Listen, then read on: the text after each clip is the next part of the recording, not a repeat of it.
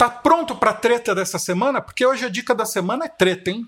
É, é polêmica. É, é, é e, não, e vai gerar empurra-empurra, vai para lá. Muita gente fala que os escritores têm que escrever só com o coração, escrita criativa. E eu digo que os escritores, sim, precisam falar com o coração, mas usar a inteligência da narrativa consciente. Quem está certo? É, nenhum desses dois pontos de vista estão errados.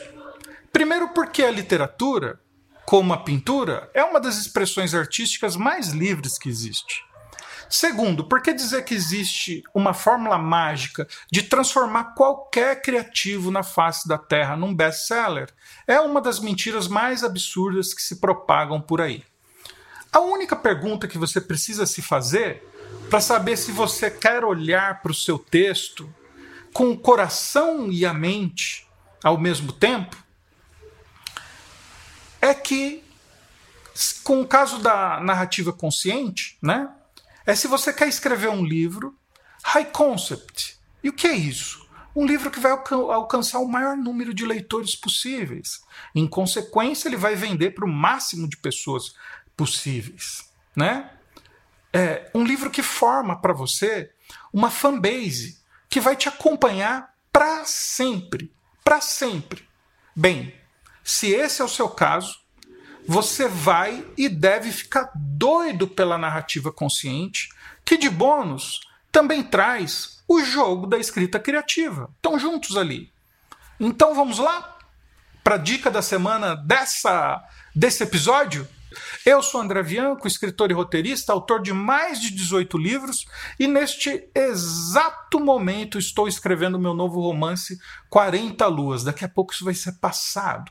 Já trabalhei na Rede Globo como roteirista por quatro anos e bati aí a fabulosa marca de um milhão de livros, e então eu tenho tarimba para te ajudar. E eu quero ajudar você a ter a sua base de fãs também. Então vamos lá. Escrita criativa e escolha consciente. Do que diabos esse maluco tá falando? Eu vou reforçar aqui antes de entrar na treta. Primeiro, existem bons e excelentes cursos de escrita criativa e que sabem do que estão falando, como é o caso do Carreira Literária da minha amiga Iriarte. Né? Agora, a maioria das pessoas que propõem cursos de escrita criativa vão para os caminhos que, para mim, é, que vivo disso aí há 20 anos e já bati um milhão de livros vendidos, gente, é uma tremenda baboseira, uma tremenda perda de tempo por um simples fato. A maioria dos cursos de escrita criativa dizem apenas que você precisa ser autêntico, colocar o seu eu na história, deixar o fluxo de escrita correr solto. Dizem que é melhor que o céu seja roxo, mas não te explica por que o céu tem que ser roxo. E você não precisa seguir nenhuma regrinha para escrever. Eles dizem: não sigam regrinhas. Tremenda besteira. Daí eu vou defender a escrita consciente, da qual eu sou filho, e te indicar a escrita criativa para ser feita depois disso. Depois que você dominar a arte por baixo da arte de contar histórias. Está começando a ficar interessante, né? Escrita consciente escrita criativa, elas são amiguinhas. Mas moram em prédios diferentes. Elas estão lá nas cozinhas dela e, e preparam pratos diferentes eu já disse antes que tem uma pergunta na frente que você precisa fazer. Você quer vender para muitos leitores ou quer vender apenas, aí para os seus amigos, sua família, que vão lá na noite de autógrafo, umas 30 pessoas, vão dizer que o livro é bom é, e acabou. Daí eu te digo que em menos de dois meses seu livro vai sumir das prateleiras e vai parar no cemitério dos livros esquecidos. Por que, que eu estou dizendo isso? A maioria dos cursos de escrita criativa não vão na raiz das árvores frondosas plantadas no solo sagrado de storytelling. É, eu acho sagrado, eu peço licença para entrar. E disse, eles dizem né, que basta você usar o seu coração, a sua inspiração e sua paixão, que está tudo certo. Mas não é bem assim. Escrever de forma empírica ou seja, experimental, com experimentalismo, te carrega para uma enxurrada de erros e acertos. E também para a mimética de escritores que você já leu, guiado por suas emoções, simplesmente pelo seu superestimado instinto. Está tudo certo? Não. Se você quer formar uma fanbase nos dias de hoje, que são as pessoas que leem qualquer coisa que você escreva nas redes sociais e transformá-los em leitores que vão comprar o seu livro no primeiro instante em que ele for publicado, aí a banda toca de outro jeito e com instrumentos muito mais sofisticados. É comparar a escrita criativa com uma flauta doce e a escrita é, consciente com um oboé. Os dois instrumentos, os dois modos de olhar para a história são como instrumentos de sopro. Mas a escrita consciente é muito mais rebuscada e causa efeitos que são palpáveis e explicados por técnicas e pela história do storytelling que começa há mais de 4 mil anos aproximadamente e nada do que eu inventei. Vamos dar exemplos práticos aqui para iluminar essa coisa. Escrita criativa te estimula a caminhar praticamente só com o coração, deixar fluir. No grego, paixão vem da palavra patos, que quer dizer doença. Bem, só a paixão, a doença de ser apaixonado por escrever, que é lindíssimo, leva para um lado irracional, né? A paixão é irracional. É ruim? Não. Mas você sabe o que você está fazendo quando está indo pela paixão só? Também não. Você está apostando nesse patos e que acredita que essa paixão será aceita por todos os leitores. Escrita criativa te empurra também a transcender, desarticular seu texto, experimentar caminhos, novas vozes, né? É, maneiras inéditas de encontrar-se com seu eu, com seu leitor e sacudir o seu leitor por, dentro. Essa é uma das coisas incríveis aí da escrita criativa que eu gosto, né? Que ela te aconselha a fazer. Mas se você está só começando, o que exatamente você vai transcender se você não tem a base? O que é voz de narrador para você? Sacudir o leitor por dentro? Como se faz isso? Você ainda não tem o chão para pisar e nem a técnica necessária. A forja precisa para compreender de onde está vindo sua história e para onde ela vai ou deveria ir. Esse é um incentivo fantástico da escrita criativa, mas pode ser inócuo na busca por forma, né? Como você vai se formar como escritor e escritora. Para transcender algo, é preciso saber o que é esse algo, do que ele é feito. E antes, porque é, porque ele é feito assim. Você tem que entender por que foi feito assim. Eu volto a frisar que aprender sobre escrita criativa ajuda muita gente, mas conhecer a raiz do storytelling aí, uau! Isso vai te levar a possibilidades fantásticas que você nem imagina que existe. Muita gente confunde técnica e estrutura como uma marra, como um modo de esculpir por baixo dos nervos, dos músculos, da carne e da pele que é a sua história e fazer com que ela se encaixe num padrão.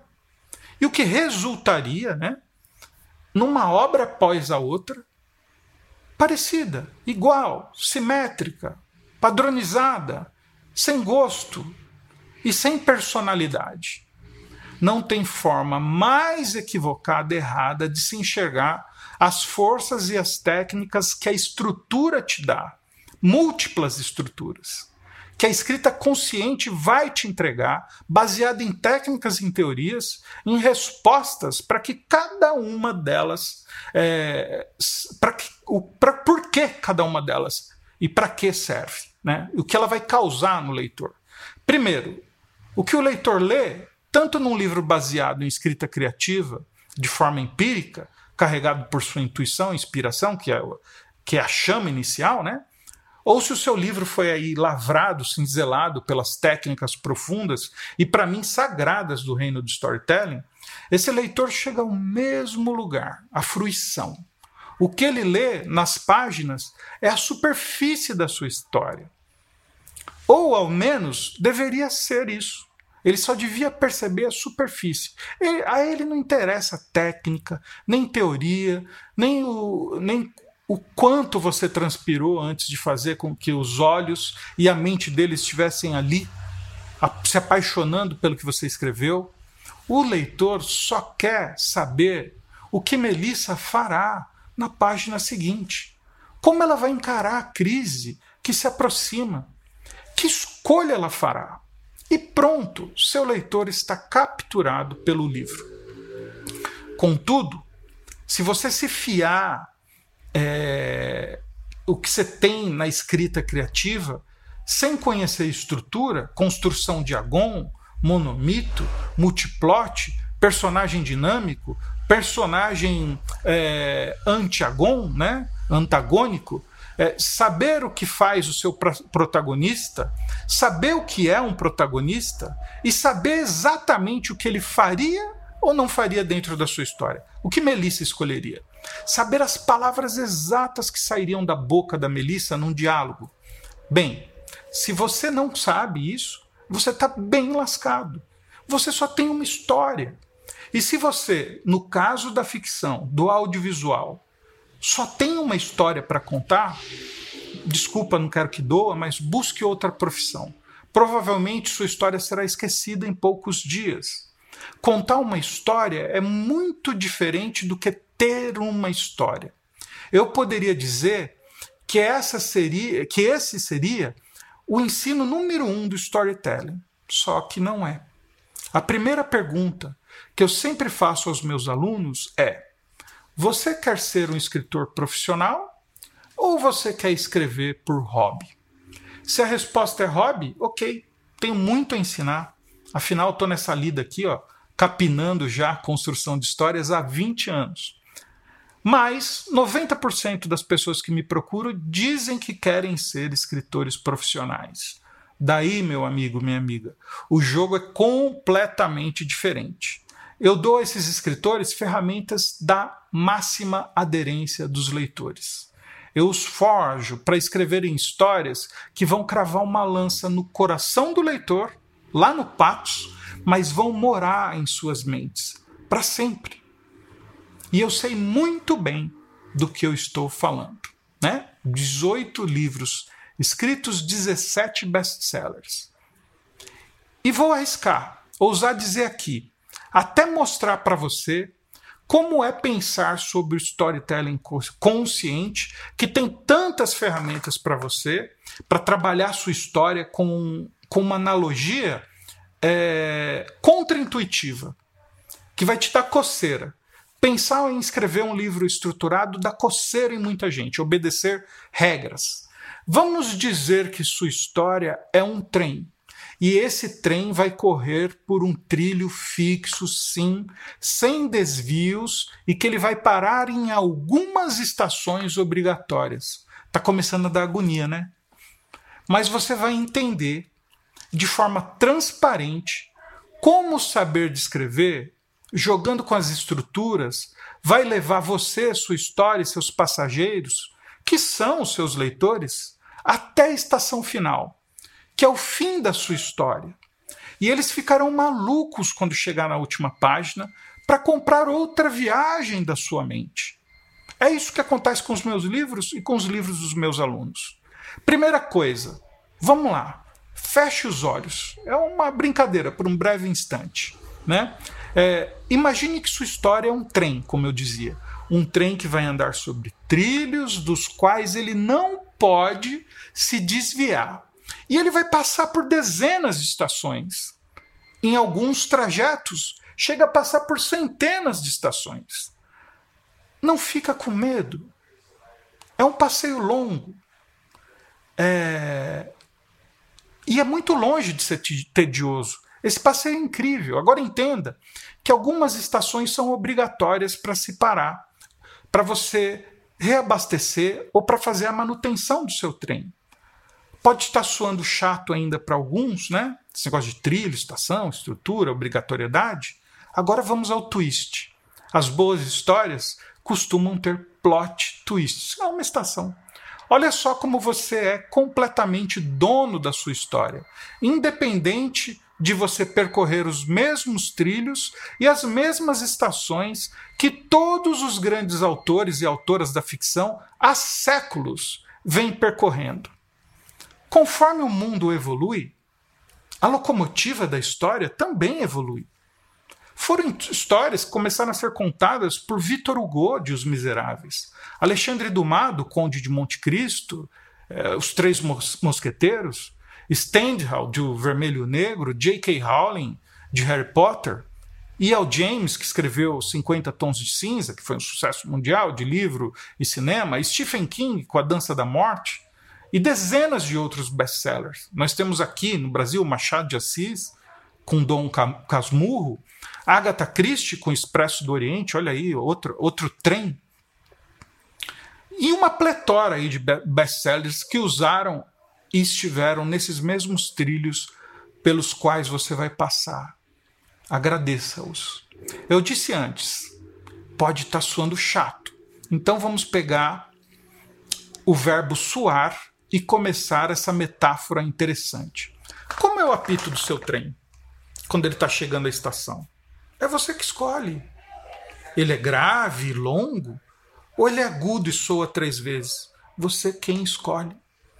Como é a forma é, desse apito em cima da locomotiva? Você escolhe. Como é sua locomotiva? Que você escolheu para carregar seus leitores, personagens, enredos, diálogos?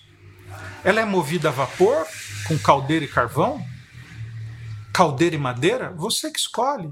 Ou é a diesel soltando fumaça negra enquanto você cruza, singra a estrada de ferro rumo às próximas estações, seus personagens e leitores ficarão famintos em algum ponto desse trajeto. Como você escolheu o vagão restaurante do seu trem? Ele é suntuoso, com assentos aveludados? Ou ele é simples e aconchegante? O que serve no seu vagão? Qual é a comida? Cozinha mexicana apimentada? Cozinha francesa com algum requinte, monsieur, mademoiselle? Ou é misto quente chopp, muito mais aconchegante? É você quem escolhe como vai ser o vagão restaurante. Quantas mesas terá? Como serão os talheres? Qual será o cardápio?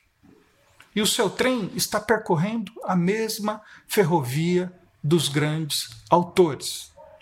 Por falar em vagão, quantos vagões tem no seu comboio? Seis, doze, trinta e seis, sessenta e três? É você quem escolhe quantos capítulos sua história precisa para ser contado. Cada vagão, um capítulo. Novamente, por falar em vagão, como é o assoalho dele? Você que escolhe. É uma tapeçaria verde? É linóleo?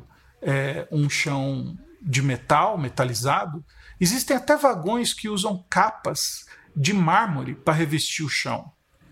Daí o autor precisa pensar se a locomotiva tem potência para puxar tantos capítulos e tantos pesos que, o, que esse chão vai levar.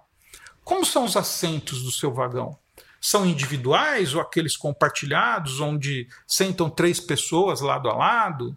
Qual é a cor dos assentos? Onde estão aí os bagageiros? O que seus personagens estão vendo pela janela? Qual é a paisagem? É o sertão? É Mata Atlântica? Está passando no meio da cidade? Né? Como é a parte externa do seu vagão? Estrutura, estrutura, estrutura. Quando você chega na estação gênero, você tem que parar para pensar como começa o passeio. É um passeio de terror? É policial? É um thriller? Romance romântico? Ficção científica? Você escolhe. Outra estação de parada obrigatória, essa é incrível, é de construção de personagens. Lá tem café, porque você vai demorar um bocado, né?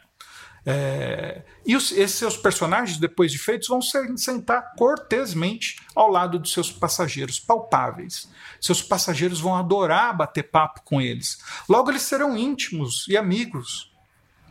Outra estação obrigatória: estação diálogos. Ali você aprende um pouco de como e por que o seu personagem fala de certa forma.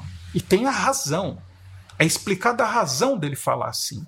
Você vai saber o que seu personagem jamais diria. Isso é mais precioso do que saber o que ele diria.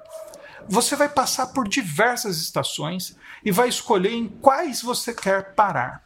Não precisa parar em todas e nem deve, porque daí sim você estaria deixando seu trem muito parecido com o trem do Stephen King, do Gaiman, da Shimamanda Adichie, porque você vai começar a imitar esses condutores. Contudo, você vai permanecer na mesma ferrovia desses autores que eles percorreram, fazendo escolhas conscientes, antes de começar a transcender e pegar desvios por intuição, que são muito bem-vindos. Mas depois que você aprende a andar na estrada, nos trilhos principais, aí esses desvios existem. Para onde eles levam, você começa a aprender e você vai saber, né? É, e ter respeito, né? Para onde vai carregar os seus leitores. Bem, essa é a dica de hoje, enorme, imensa. Obrigado por ter ficado aqui. E de cortesia, eu deixo para você três links. Um é o concerto de flauta, escrita criativa. Outro é um concerto de oboé, escrita consciente. Escolhe aí. O último, um curso de storytelling, né? Gratuito para você. Tendo dúvidas, deixe nos comentários que eu volto aqui com o maior prazer para responder toda dúvida técnica que você tiver. Abraço para quem é de abraço, beijo para quem é de beijo daqui diretamente de Osasco.